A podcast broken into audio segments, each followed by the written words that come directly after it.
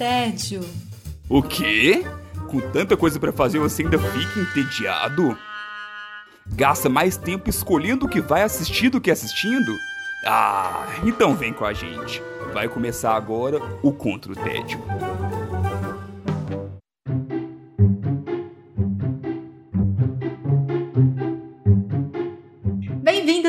Bem-vindas ao Contra o Tédio. Eu sou Sara Dutra e junto com as minhas companheiras de guerra nós temos a missão de te tirar do tédio. Minhas companheiras de hoje são Maíra Brancalhão, tudo bem? Tudo bem, Sarita? Tudo bem, guerreirinhos? Boa noite, ai, boa tarde, bom dia, depende da hora que você está escutando esse trem. Exatamente, depende da hora que você está escutando esse trem. Maíra, você quer apresentar a nossa convidada especial de hoje? Sara, a gente tem hoje convidada mais do que especial, uma garota sensacional que eu adoro de paixão e que trabalha comigo, então, como eu, psicóloga. Ixi, o que vem por aí hoje? Eita! Oi, Raíssa Nunes Gontijo, como a senhorita está? Oi, gente, boa noite, tudo bem? E com vocês? Na medida do possível. Um pouco envergonhada, desculpa. Imagina! Super bem-vinda aqui. Tudo certo, daqui a pouco você esquece que isso tudo está sendo gravado e você só vai conversar com a gente como se nada tivesse acontecendo, como se a gente estivesse numa mesa de bar fictícia que nunca vai chegar uma cerveja por aqui. Infelizmente. Infelizmente. Faltou um bom drink. É talvez um bom Ou bons drinks, ou uma boa, um bom tira-gosto, não é mesmo, produção?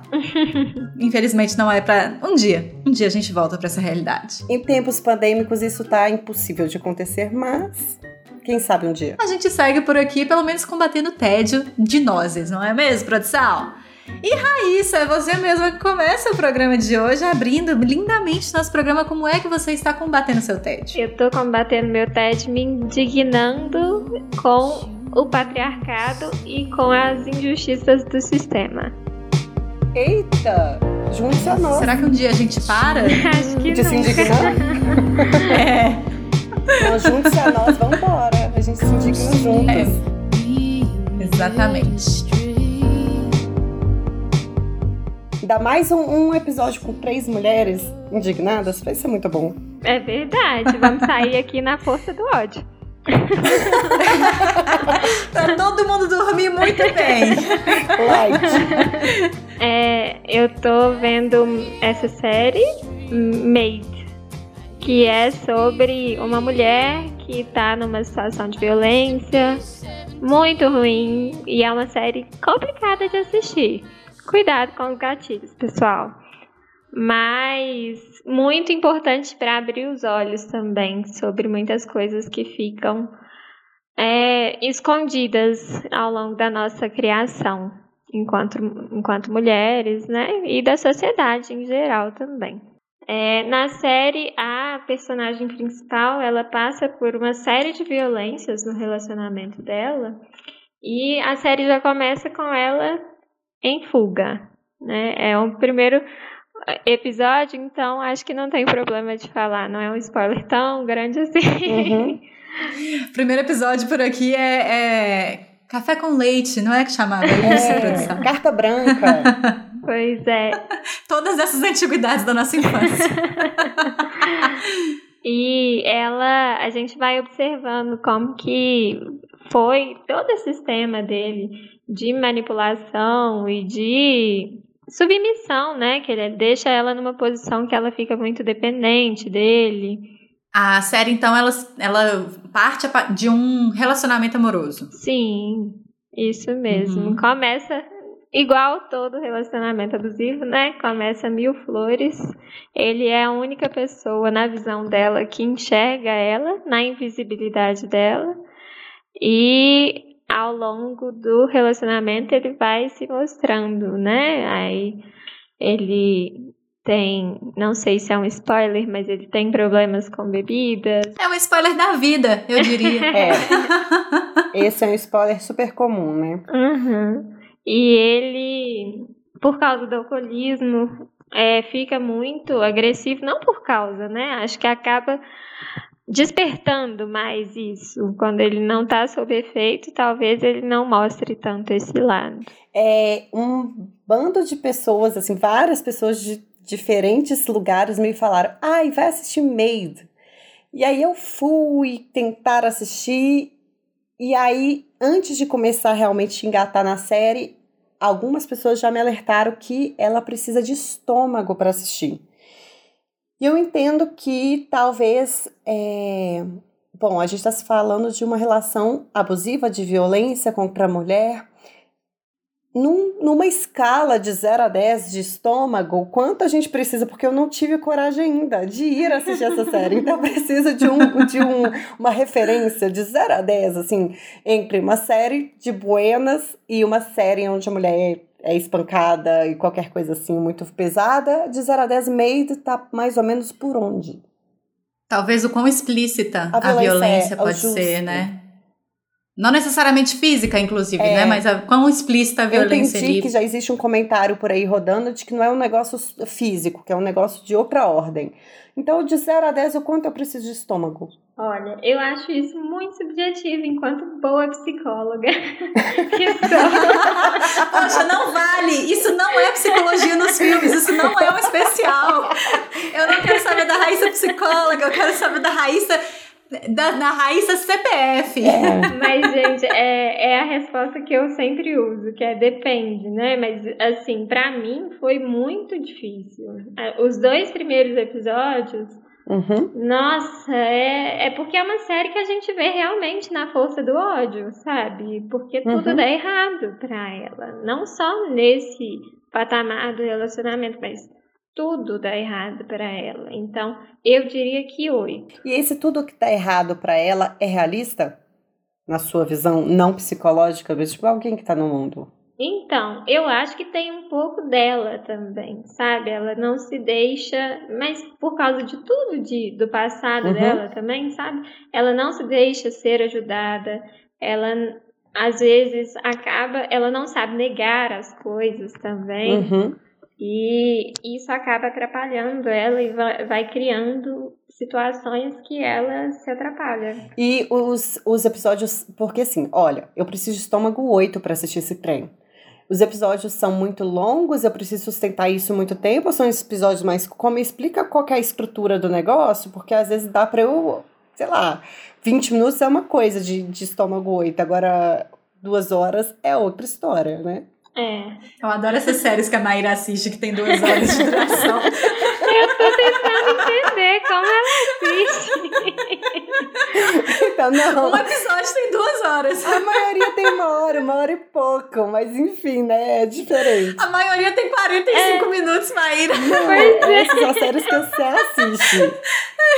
Ai, Maíra. Mas que sério. A gente entende que até você passar na rotina toda ali, de sentar, fazer a pipoca e pegar o aplicativo para abrir, já deu duas horas, mas. É verdade. Não, mas é cerca de 50 minutos, uma hora. Então, uma horinha ali que você tem que sustentar, ok. E são tem. quantos episódios? São 10 episódios. De uma hora, ok. É. 50 é minutos, mais ou menos. Uhum. Por aí é, a gente vai vendo e digerindo e dando um espacinho. Eu fui fazendo isso. Dar esse espaço entre um episódio e o outro aí deve ser fundamental, né? É fundamental. Não faça uma maratona de mês, gente. Olha, tá aí, tá aí uma boa dica, um conselho de amiga. Apesar do hype. É. Apesar do hype, vai com calma. Raíssa, eu pensei numa coisa aqui que eu não sei se vai fazer sentido para essa série, mas quando eu penso em The Handmaid's Tale, é, dependendo da temporada especificamente, a temporada inteira pode ser estômago 8, essa ideia aí do estômago 8. Dependendo da temporada, não.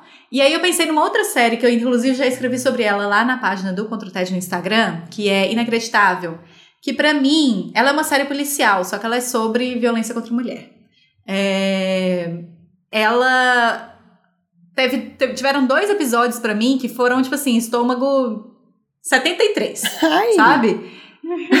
Mas em outros episódios era super tranquilo assistir. Ela, a Maid, ela faz esses, esses, esse caminho mais linear do tipo é, The Handmaid's Tale, que todo episódio você toma uma cacetada na cabeça, ou ela tem esses pontos em que você só acompanha a história ali no drama e outros que são mais de violência e de, de mais gatilho, talvez. Uhum.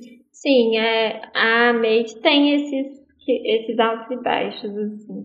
Tem ah, partes que, que, a gente uhum. vê que as coisas estão melhorando, aí vai e volta para aquela parte que dá alguma coisa errada para a personagem principal, mas faz esse caminho aí. Talvez eu esteja exagerando que é oito, gente. Acho que é muito meu mesmo. Uhum, uhum. Porque o Handmaid's Tale eu não consegui assistir. Eu não tenho estômago pra hum. assistir. Ótimo parâmetro. Entendi. Uhum. É, já, eu acho que já é um bom parâmetro, uhum. realmente. Mas é inacreditável. Eu, eu vi, foi Consegui foi ver boa. tudo, é, foi mais de boa. Você não chegou nem perto do estômago 8, né? Não. Assim, cheguei, sei lá, que doideira, né? Porque ela é. É, é subjetivo, muito, né? Mas é realmente muito pesado. E teve episódios também que eu demorei um tiquinho pra conseguir ver. Uhum. Eu ouvi de uma amiga que ela achava que Maid devia ter só uma temporada. Qual é a sua opinião sobre isso? Né? Tipo, não, tô louca pra próxima ou não? Ela fechou bem, são 10 episódios de 50 minutos e aí vamos seguir a vida, people. Eu acho isso também. Porque isso a temporada. É, isso de ter do, só uma? De ter só uma. Uhum. Eu acho que tem que ter só uma, sim, porque terminou bem e a gente sabe que ela foi por um caminho bom, sabe? No final. Uhum. Eu, inclusive, gente, estava tão difícil de assistir que eu procurei o final no, na internet pra eu conseguir. o spoiler do bem. Pra eu saber que ia. Sabe? Que, ia que ter um alguma jeito. coisa dar certo. É. Uhum. E também é baseada numa história real, né? Não sei se vocês viram. É, uhum. Esqueci o nome da, da escritora. Mas é baseada na vida de uma pessoa. E é, a partir daí, ela começou, quando, quando ela viveu essa, essa, esse final também, né, dessa, o final da série que não foi o final para ela, né, mas quando ela uhum. viveu isso, as coisas começaram realmente a funcionar, sabe, eu acho que é legal Sim. isso, eu, eu não acho que, eu quero ver ela sofrendo mais, porque se tiver uma temporada de sofrimento de novo, eu não vou assistir com certeza. É, e pensando nessa lógica, a, se ela começou pelo sofrimento, né, não faz sentido você fazer uma segunda temporada que seja good é. vibes. Sim. Né? Seria, seria bem estranho, né? É, Mas, sim. Só para dar informação, a personagem principal de Maid chama Alex e é inspirada na vida de, da Stephanie Land.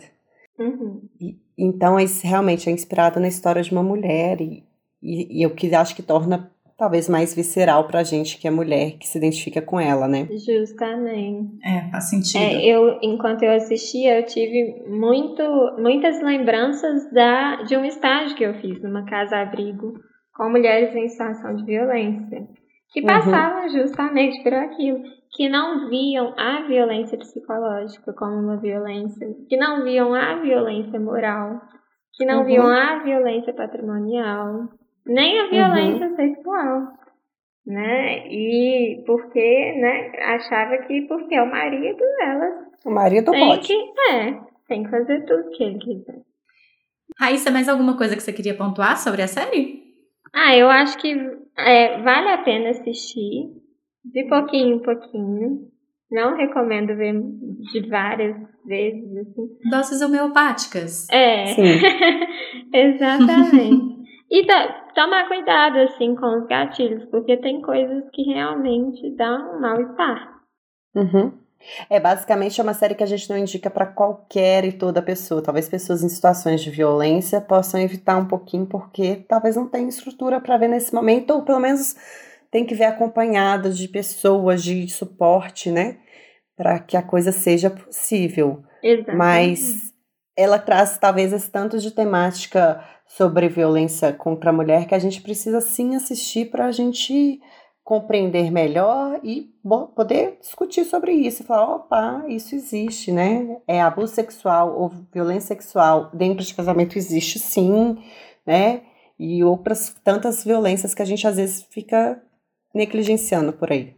Sim. E a série ela vai muito além da, da questão da violência, porque ela aborda outras questões também, né? O transtorno bipolar, o alcoolismo, a uhum. desigualdade social, os, os é, defeitos da, do sistema também público, né? De, uhum. de acolhimento dessa mulher em violência também, né? E base também, né? Aquele defeito de base que a gente não aprende o que, que são as diferentes violências. Porque a personagem ela não se dá conta que ela tá numa situação de violência. Raíssa, então lembra pra gente qual é o nome da série que você tá indicando aqui pra gente hoje e onde que assiste? Made na Netflix. Simples assim, provavelmente já está passando na sua tela da Netflix, porque está em todo lugar essa série. Sim, inclusive está no top 10 Brasil, blá blá, essas coisas, está super é, sendo vista pela galera. Vamos continuar o episódio de hoje. Vou passar para minha indicação e eu estou combatendo meu tédio assistindo a uma peça da Broadway, só que em filme. Uhum. Diferente.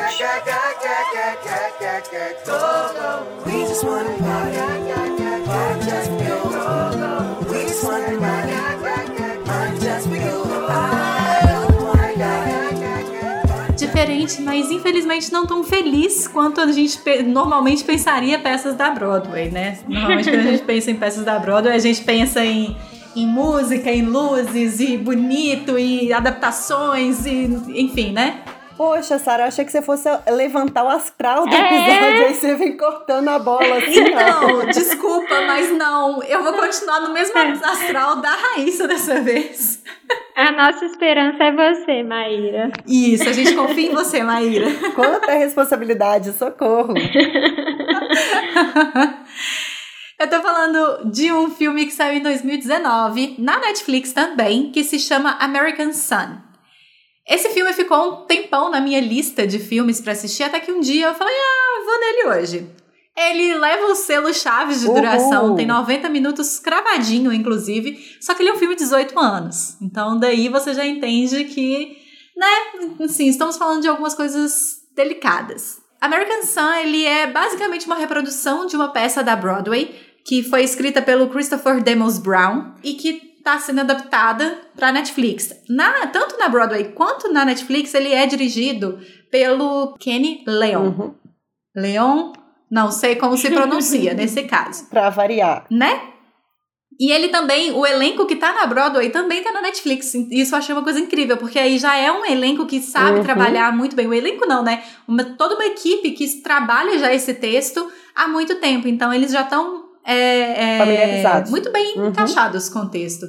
E deu certo, porque eu imagino que a transposição de uma peça teatral para algo que é televisivo, por assim dizer, ou pelo menos cinematográfico, e talvez não encaixe, porque a galera que está acostumada com teatro, teatro e peça, sei lá, e, e filme, filme, coisas diferentes? Não. não. Porque, inclusive, provavelmente muito, alguns filmes que você já assistiu foram adaptações de peças. Isso é uma transição muito comum, inclusive, de ser feita. É, a voz suprema, suprema do blues, por Sim. exemplo, ela tem esse, esse lado, assim, ela tem esse arte teatral. Eu, eu super entendo e concordo, mas eu digo da mesma equipe, entende? Porque. Ah, da mesma equipe, entendi. Então, também não, porque, por exemplo, a protagonista desse filme é a Kerry Washington que ela é também a protagonista de Little Fires Everywhere. Ela está em Django, ela está em Scandal. Uau. Então ela já tem uma. Ela tá acostumada. Ela sabe o que ela faz. Ela tá sabendo é. o que ela tá fazendo. ela sabe o que ela faz lá no palco, ela sabe o que ela faz com a câmera, uhum. sabe? E ela interage com a câmera de um jeito que ela te puxa para dentro da câmera, sabe? Da televisão, Sim. no caso. É, e fica, eu achei assim, de uma de um poder a atuação dela. Lá em Little Fires Everywhere, a gente já tinha reparado isso, né? Pensando assim na, numa produção mais recente, que ela também era protagonista. ela é maravilhosa. Pra quem não lembra, ele já foi citado tanto no, no Contra o TED na, no Instagram quanto aqui no podcast. É, e ela tá maravilhosa. E ela tá maravilhosa de novo nesse filme. Ela, inclusive, fala que essa foi uma das, dos grandes trabalhos da carreira dela. American Sun. Hum, que legal. É, mas enfim, do que que se fala, né, American Sun? Ele conta a história, ele passa ali dentro de uma, de uma sala de espera de uma delegacia, é, numa madrugada muito chuvosa, na qual a, a personagem da Kerry Washington, que é a Kendra, tá pedindo, pelo amor de Deus, pro único policial que parece estar ali naquele momento, dar notícia para ela sobre o filho dela que tá desaparecido. O filho dela tem 18 anos e ela é uma pessoa negra. Então, de início, você já fica preocupado, você já entende por que, ela tá tão desesperada. para ter notícias, dos, notícias do filho. E ela sempre afirma: meu filho não desaparece, meu filho não desaparece. Isso não é coisa de, de jovem. Ele não faz isso. O tempo inteiro ela fala isso. E aí, a partir daí, a gente tem toda uma discussão relacionada a, ra a racismo estrutural, porque, obviamente, o policial é branco, né? É, mas a gente também tem uma discussão sobre machismo, uhum. sobre inter, é, interseccionalidade, né? Que é quando você vai colocando todas essas minorias uhum. junto, em conjunto numa pessoa só, até que chega o ex-marido dela. E também começa a participar dessa confusão toda que tá rolando ali dentro da, delega da delegacia. E ele é uma pessoa branca, ele é um homem branco. Uhum. Ou seja, esse menino que está desaparecido é filho de um casal interracial. Uhum. O que é um assunto. Aqui no Brasil, isso é um assunto um pouco menos é, debatido do que nos Estados Unidos, né? Porque nos Estados Unidos as comunidades são muito é, separadas uma das outras. E aqui a gente vê que essa, essa mistura acontece com um pouco mais de frequência. Um pouco mais de frequência aí, só para ser bem delicada, né? Sim. Mas então você tem essa, essa questão sobre o filho de 18 anos de um casal interracial que está desaparecido uhum. e tudo o que envolve isso. O filme meio que se passa numa em tempo real. A gente acompanha ali é, a, e é uma coisa interessante é porque a gente já acompanha o filme como se ela já tivesse ali há horas na delegacia uhum. tentando ter notícia do filho. Então a gente já começa o filme numa, numa energia muito alta, porque ela já está ali tentando ter informações há muito tempo. É, e aí a gente continua nesse patamar, às vezes a gente sobe esse patamar, às vezes a gente abaixa um pouquinho, mas ele tá, tá sempre assim numa, num lugar de energia muito alta. O que deixa o filme até, de, certo, de certa forma, é, claustrofóbico, Sim. sabe? É, que ele, ele é tanta energia passando por ali. Ele é angustiante. Ele é angustiante. Boa. Isso, ele é um filme angustiante, porque você fica tipo, gente, pelo amor de Deus, eu vou pegar o meu telefone e ligar pra alguém, sabe? Alguém resolve o problema dessa mulher, pelo amor de Deus. Alguém acha essa, esse menino. Sim. Exatamente. E aí você vai colocando todos esses problemas em discussão.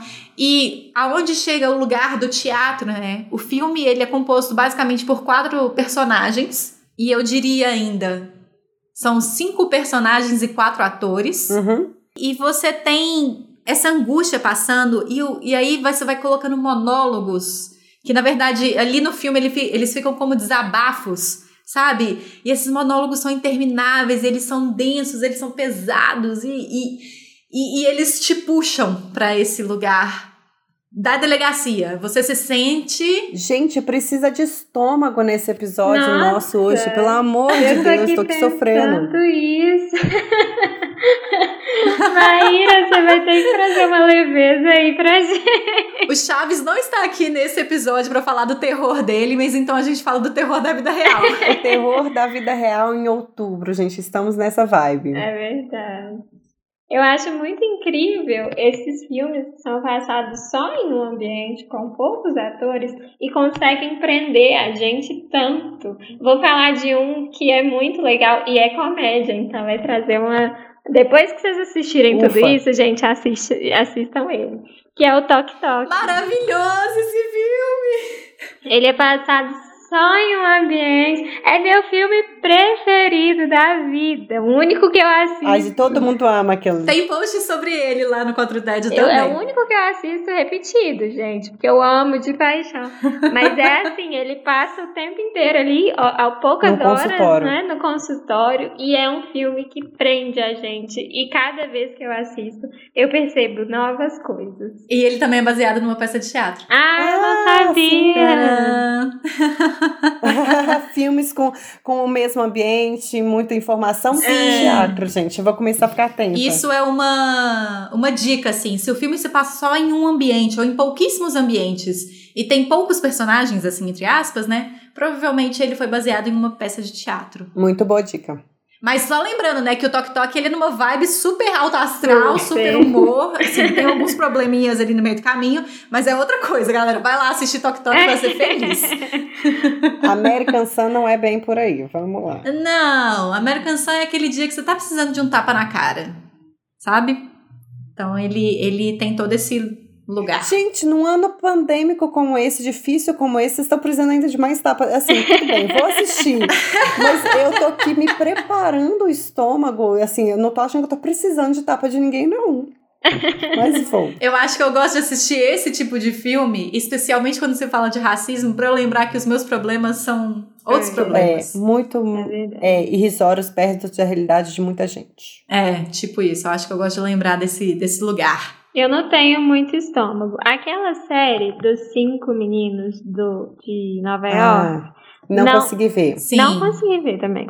Sem chance nenhuma. Nem o primeiro Também já foi indicada que eu Já esqueci foi o nome dela aqui, agora. eu vou tentar lembrar. Olhos que Condenam. Olhos que condenam, justo. Olhos que condenam, essa daí. Essa é pesadíssima. Eu acho ela mais pesada do que American Sun. Ok.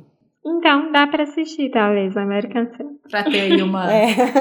Uma Tá base. Hoje é um episódio sobre parâmetros de estômago para assistir coisas complexas. É, é isso aí que a gente está tentando fazer aqui hoje. Muito bem. Parece que sim, parece que sim. Mas é isso, fica a dica aí então de American Sun. 90 minutos é pra ter estômago, mas 90 minutos e é isso. Dá para aguentar. E tá na Netflix, bem fácil de encontrar. Muito bom. Maíra, vamos terminar com você. Você vai, você vai trazer um alto astral aqui pra gente? Você está combatendo seu, seu tédio com alto astral? Com energia positiva? Um tiquinho de esperança. Eu estou combatendo meu tédio, descobrindo que para ter coragem é necessário vulnerabilidade. Complexo.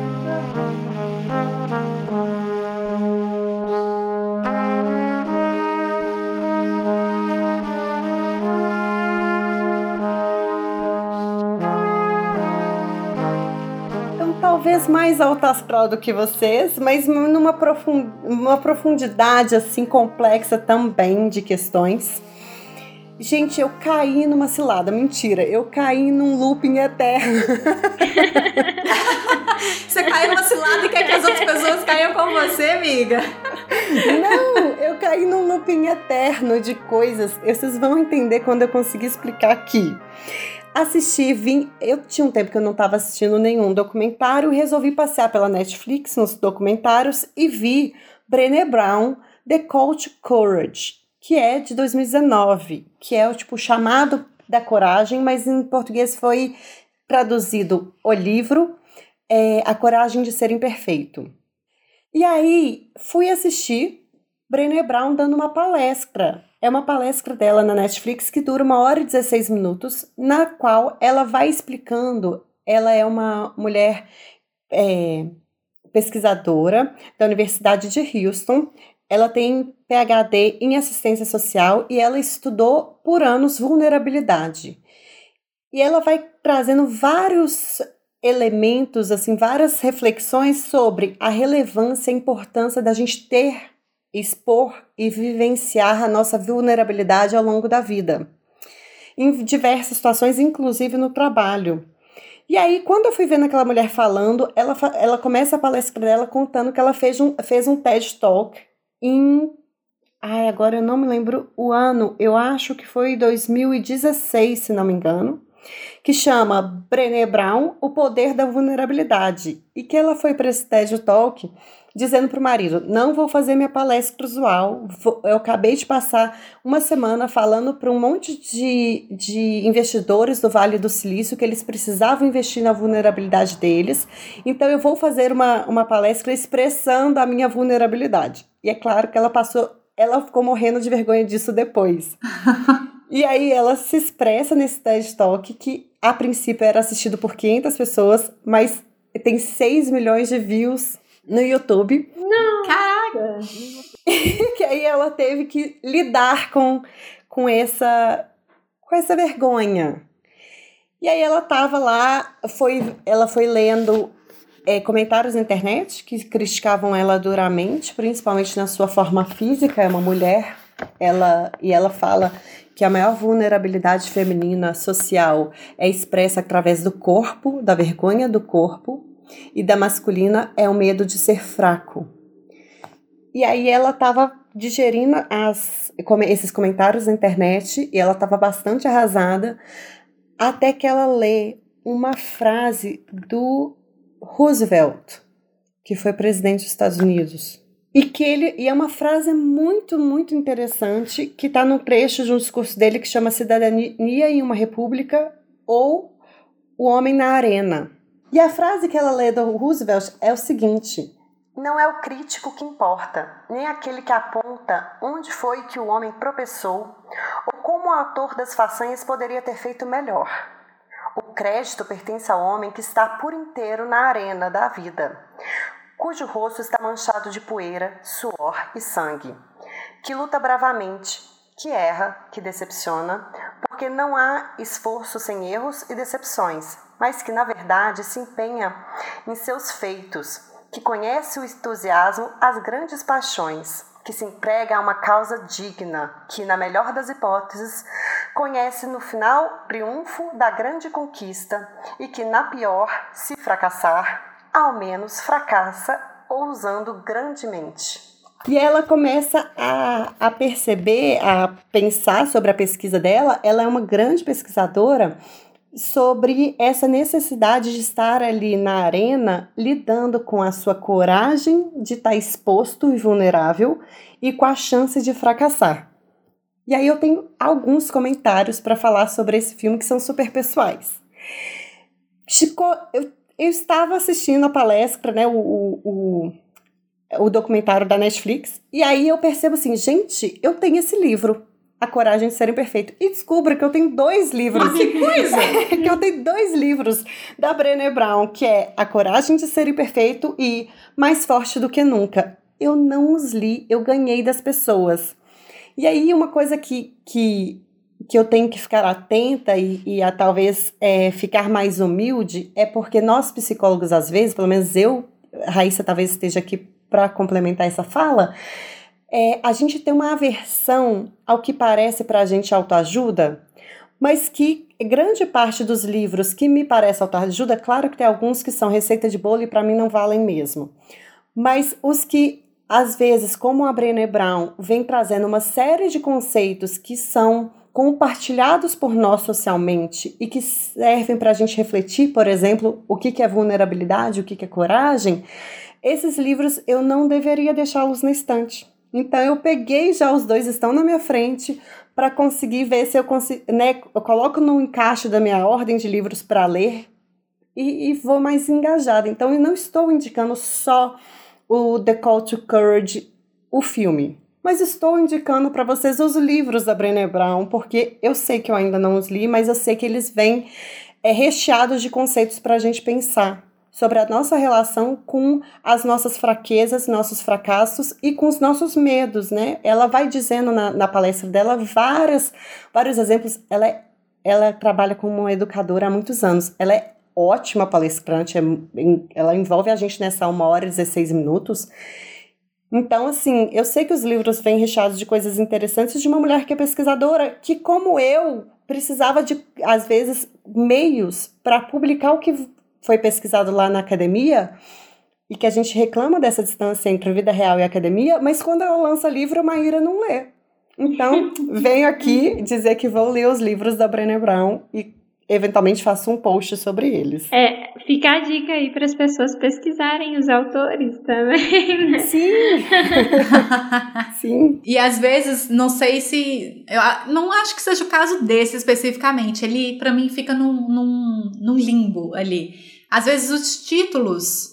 A gente já tá tão acostumado com títulos desse tipo Sim. serem de uhum. autoajuda, né? Que, enfim, a gente julga o livro pelo título né? Mas aí, pesquisando o, ator, o autor, os autores. Ela começa a palestra dela mostrando no, na, no telão as capas que escolheram para esse A Coragem de Ser Imperfeito ao redor do mundo.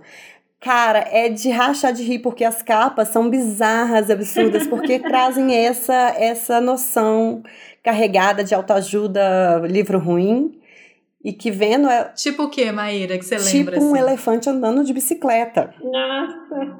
Ai, senhor. E a capa brasileira, como A capa é? brasileira é bonitinha. Ela é uma. É uma nossa, uns dedinhos da mão, mas umas co mostrando uma coisa com cores. Aí tem uma mãozinha aqui e cores. A capa brasileira, ela é bacana. Ela, ela é uma, tipo uma bolota colorida e uma mão assim mostrando a bolota colorida. Tá tudo certo. Mas é uma capa muito mais abstrata, Muito né? mais. Então ela já, já, já sobe o nível ali, pelo menos, do elefante andando de A bicicleta. capa de Mais Forte do Que Nunca são umas bandeirolas. É muito bem bizarrinho também. Tipo assim, hã? Que as bandeirolas são essas? É tipo caçador de pipas. É caçador de pizza. E a segunda coisa que é pessoal que me veio com essa esse documentário da Brené Brown é que eu comecei uma pós-graduação recentemente e me veio uma ansiedade descomunal com medo de não dar conta de estudar de novo, de fazer a pós-graduação, de fracassar. E aí ela fala de um jeito muito legal assim, olha, ela fala várias regras para ela, assim, mas é uma delas que eu gostei muito que é assim, olha, quem não tá na arena, quem não tá lá se expondo à sua vulnerabilidade e tentando achar sua coragem para enfrentar seus problemas, a crítica não me interessa. Então, eu achei que ela me valia muito hoje. Justo. Me fez muito bem assistir a Brené Brown falando. Eu acho tão bom a gente conhecer as vulnerabilidades das outras pessoas e da gente expor isso também. As pessoas se apaixonam pelas vulnerabilidades também, né? É, Uhum. A gente vê assim, por exemplo, na internet, quem fala um pouco de si, dos seus defeitos, das suas dificuldades, fica né, mais em evidência também, né? As pessoas se reconhecem. Fica mais próximo da gente, né? É, a gente se identifica com a vulnerabilidade, né? E a gente também talvez pare de julgar a nossa vulnerabilidade como uma coisa defeituosa e, e terminal e conden- Sim. serem condenados Sim. por isso, né? Tipo assim, gente, é, é pessoa. Uhum. Ainda mais nessa época aí de Instagram e dessas redes sociais que todo mundo mostra a vida perfeita, né? É Sim. tão Uhum. bom saber que a gente não tá sozinho no bar. Ontem, inclusive, eu vi uma, uma ilustradora que eu sigo, ela publicou uma foto meio, meio aleatória, assim, falando, gente, eu não aguento mais ser mãe por causa disso, disso, daquilo, daquilo, daquilo, Uhum. daquilo outro, blá, blá, blá. Aí ela terminou falando assim, desabafo aleatório. Uhum. E aí ela teve que fazer um outro story depois com outra foto aleatória, falando, gente, tá tudo bem, tá? Tá tudo bem aqui em casa, minha filha tá bem. Eu só tava fazendo um desabafo.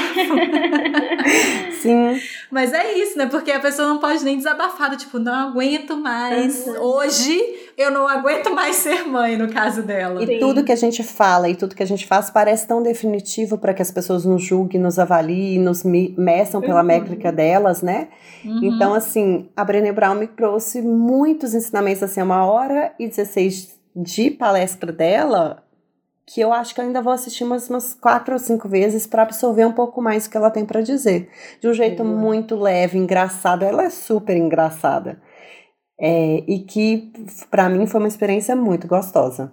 Tá? Ah, Pra levantar um pouco essa, essa energia deste episódio. Terminar melhorzinho. Terminar mais felizinho esse É. Você episódio. deixou a, a gotinha de esperança aí. Tomara. Então lembra pra gente, Maíra, qual que é o nome da produção do documentário e onde que assistir. Brené Brown, The Call to Courage, no Netflix. Alô, Netflix, patrocina nós! Patrocina a É, gente! patrocina aí.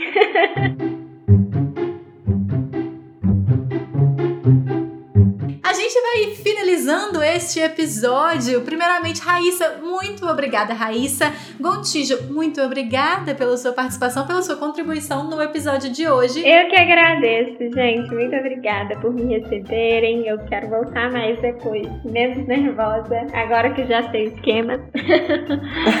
Muito bom. Exatamente, volta sim que a gente te chama, a gente vai adorar te receber aqui novamente. E aliás, recadinho, guerreirinhos, vocês querem alguém conversando aqui com a gente? Manda DM pra gente que a gente vai, vai analisar essas possibilidades. A gente adora receber convidados por aqui. Manda DM que a gente conversa, né, Maíra? Acho super justo e pode sugerir e levanta a mão aí, gente. Fala, olha, tal fulano é interessante que a gente vai se divertir aqui com ele. Conhecer gente nova. Sim. Maíra, Muito obrigada pela sua participação hoje. Até mais ver. Obrigada, meninas. Obrigada, guerreirinhos. Até mais. Eu sou Sara Dutra, vou ficando por aqui. Até. Até, até um dia. Especial? Especial semana que vem, produção. Até mais. Beijo. Uhul! Tchau.